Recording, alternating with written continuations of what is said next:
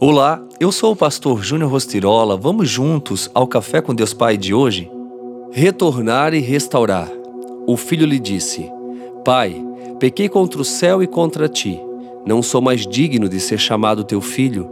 Mas o pai disse aos seus servos: Depressa, tragam a melhor roupa e vistam nele. Coloquem um anel em seu dedo e calçados em seus pés. Lucas 15, 21 e 22. Receber a restauração de Jesus é trocar as mentiras que carregamos pelas verdades que o Pai tem ao nosso respeito. Assim como a restauração fez que o filho pródigo recebesse uma ficha limpa, ou seja, fosse liberto de sua humilhação e continuasse na rota do seu destino, Deus é especialista em restaurar o que foi danificado pelo homem. Para receber o perdão e o renovo de Deus, precisamos retornar à casa do Pai. Essa é a ação necessária para derrubar os muros das mentiras que limitam a nossa vida. O perdão ocorreu na vida do filho pródigo quando ele resolveu retornar para a casa do Pai. Desse modo, as mentiras que aprisionavam a sua vida foram vencidas. Pare e reflita sobre suas decisões.